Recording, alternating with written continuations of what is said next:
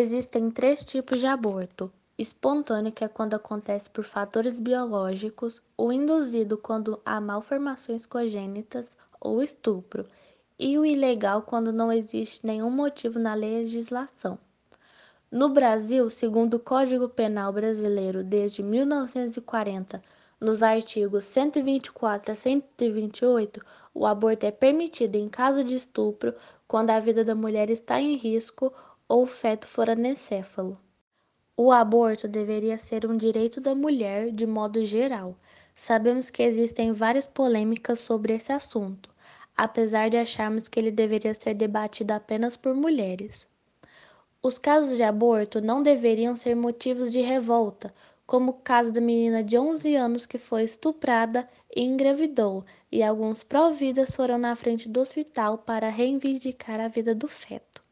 Na nossa opinião, a criminalização do aborto é um controle estatal brutal e desnecessário sobre o corpo da mulher.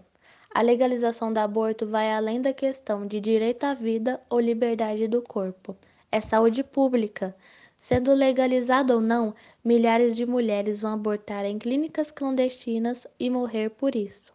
No site Universo UOL, Carla Tenório dá um depoimento ter se arrependido de ser mãe mas mesmo assim ela ama sua filha e ajuda outras mulheres a lidar com isso.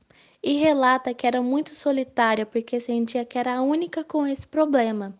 E depois que teve algumas complicações no parto, ela criou o espetáculo Mãe Arrependida. Acho que na sociedade que vivemos é considerado uma obrigação amar ser mãe, desejar ter um filho e muitas vezes não é assim. A Fantine dos Miseráveis, por exemplo, é uma mãe que amava sua filha irrevogavelmente, mas não tinha dinheiro suficiente para cuidar dela. Então teve que deixar a menina com outra família que era abusiva, mas ela não sabia desse fato. E até o seu leito de morte, os primeiros pensamentos dela continuaram sendo os mesmos, que era sua filha.